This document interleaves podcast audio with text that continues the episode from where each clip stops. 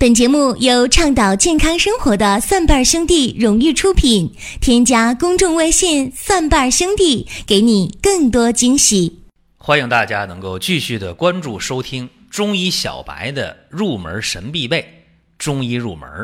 今天和大家讲这个话题叫做气的分类与功能。这个话题其实以前也在中医入门的节目中零零散散的讲过一些。但是集中的给大家去讲这个气的分类和功能，这还是第一次。为什么有必要讲呢？就是最近大家在听中医入门的时候反响特别大，很多人说这里边不少内容啊，甚至可以当做是类似于教科书的作用。当然，这是大家对我的一个高评，在这儿呢感谢各位的捧场。但是呢，我也感觉到有一定的责任，给大家多讲一点比较细化的。中医类的入门的东西，所以讲气这是绕不过去的一关啊，必须要讲。那气呢，有几个要说的，一个要说元气。这元气是什么？元气是人体最根本、最重要的气，也可以说是人体生命活动的一种原动力，这个就叫元气。常听人说做手术了大伤元气，各位听过这个是吧？那元气要是伤了，就说明你人体最重要的气，你生命活动的本源的动力就开始受到损伤了。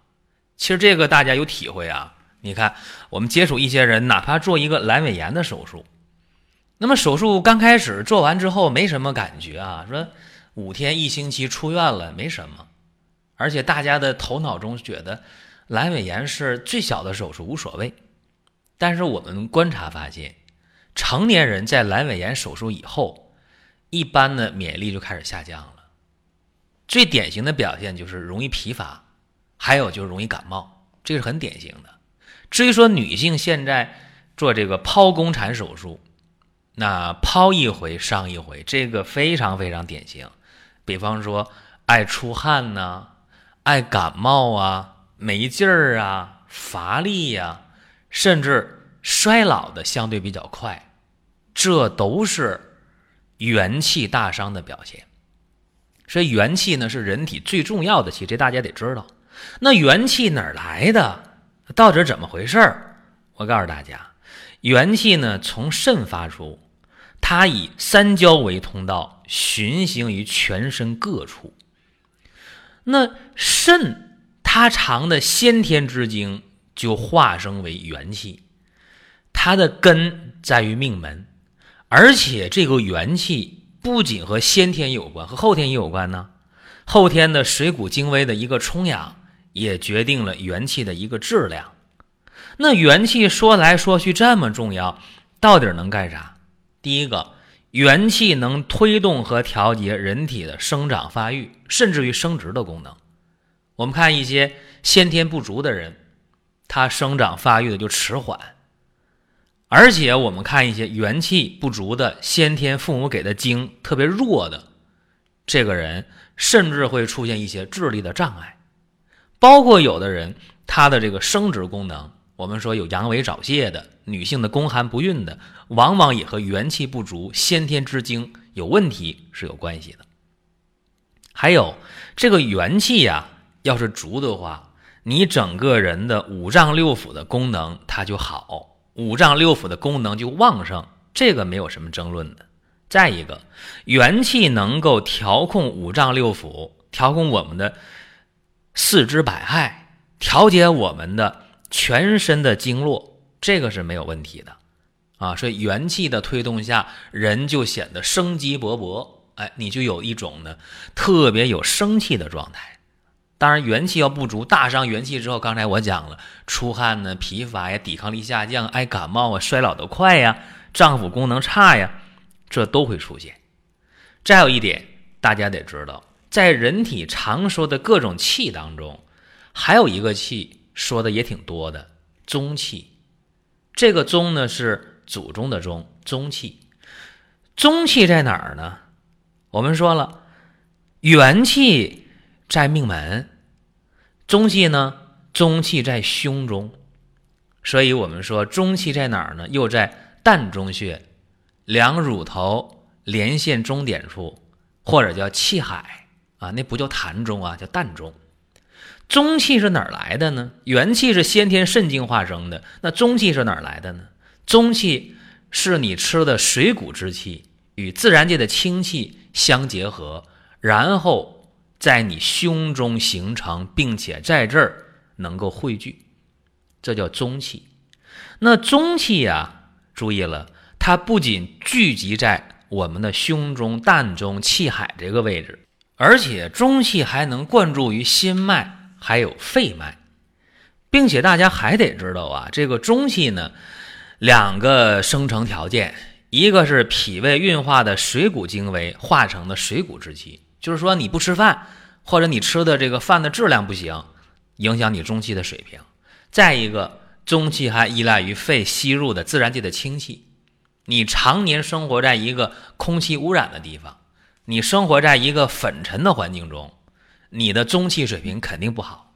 那如果你生活在一个非常环境优雅的地方，我们说生活在远离城市的这样一些幽静的位置，我们说一些呃非常优美的、非常风景宜人的地方，这些地方负离子含量高，那你吸入的自然界的氢气，那肯定质量就高，那你的中气水平就不一样。那中气水平高了，一个是你肺吸入的自然的氢气，一个是脾胃运化的水谷之气，说这两方面都挺重要的。我们今天很多人生活在城市当中，你吸入来的那个空气不咋地，在城市当中你吃的东西，各种蔬菜呀、水果呀、五谷杂粮啊、肉蛋鱼奶呀，你吃的这个还不一定靠谱。所以说现代人啊。在城市当中生活的，你中气有问题，这个也很正常。那中气有问题怎么能看出来呢？你看他说话呀，啊，他呼吸呀、运动啊，都能看出来。凡是常年生活在城市当中，吃的不健康，呼吸的空气不健康的人，说话声音低微，语音不响亮，而且他运动能力特别差啊，疲乏无力。并且呢，你看他的这个胳膊腿儿也没有劲儿啊，甚至呢，他的脾胃功能差啊，甚至呢，出现一些胃炎呐、胃溃疡啊、十二指肠溃疡啊、结肠炎呢，或者出现一些慢性的肺病啊，比如经常感冒、咳嗽、头疼脑热的，或者有一些老慢支气管炎、肺心病，这都比较多。但是生活在农村的、生活在一些没有污染地区的人。吃的靠谱，吸入的空气靠谱，那么他声音说话特别洪亮，而且你看他整个人胳膊腿强健有力，而且吃什么都香，对吧？这个就是一个中气，正着看反着看都能看出问题来。那刚才说中气是集聚于胸中的，灌注于心脉和肺脉，对吧？那大家要知道。整个中气它的分布情况，一个是上出于肺，循咽喉走息道，与自然之气相通；再一个灌注心脉，推行血液，是这样的。呃，用我们的原文呢是这样说的：上出息道，下走气街，蓄于丹田，注于气结，是吧？这都是呃原文了，给大家白话翻译一下。所以大家得知道，整个中气与我们的呼吸、语言、声音、肢体运动，呃，人体强壮与否都有直接的关系。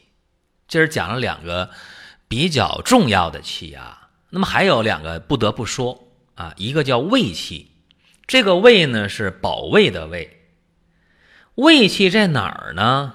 胃气在脉外啊，行于脉外而有保卫作用的气。它就叫胃气，因为行于外，它又属阳，所以也可以称为胃阳之气。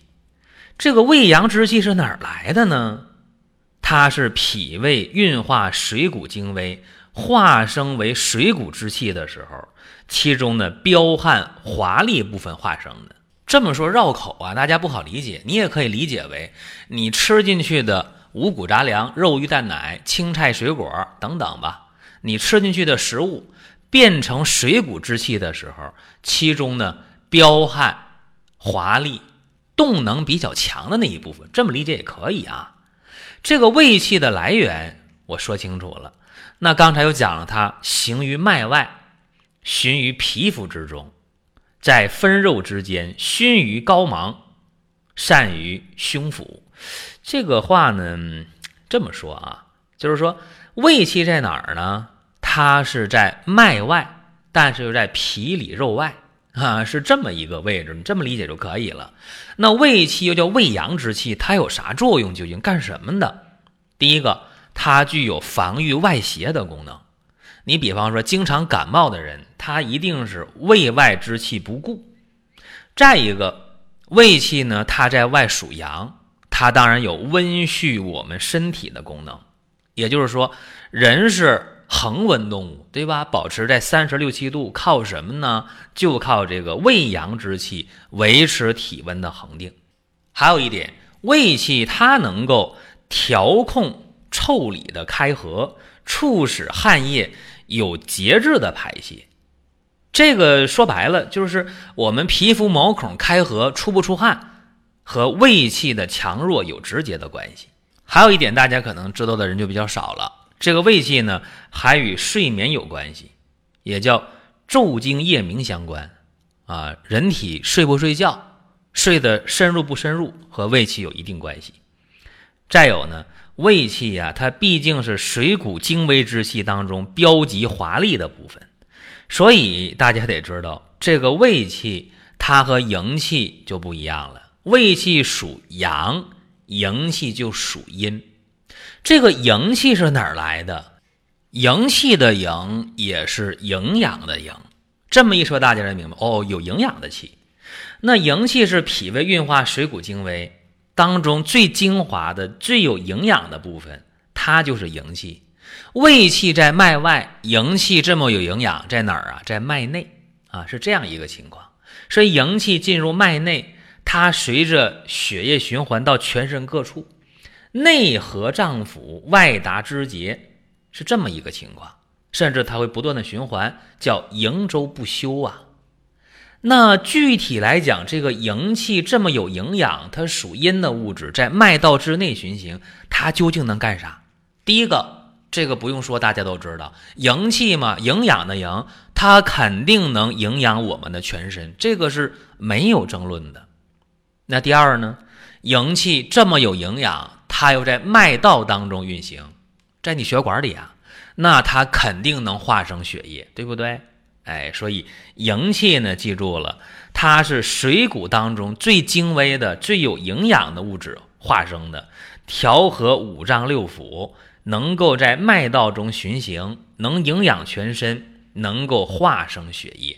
所以今天和大家这么一讲，大家恍然大悟哦，这个气呀，分类也好。基本的功能也好，讲这么几个，大家有一个基本的印象。然后学中医呢，它是一个循序渐进的过程，贪多嚼不烂。往往今天你听这个内容是一种感受，再过段时间听又一个感受，你再过段时间听又是一个感受。当然，每一次的感受应该是越来越深刻，而且理解起来应该是越来越容易。这是今天和大家讲的中医入门的全部内容。下面呢说一个好消息啊，五月二十号五二零，这儿有一个优惠的活动，从五月十九号零点到五月二十一号二十三点五十九分，这个活动就结束了。这是一个发优惠券啊，一个非常好的活动，大家可以关注公众号“蒜瓣兄弟”，然后看生活馆。你就可以找到这样一个非常实在的活动。好了，本期节目就到这儿，下期节目我们再会。本节目由倡导健康生活的蒜瓣兄弟荣誉出品，添加公众微信“蒜瓣兄弟”，给你更多惊喜。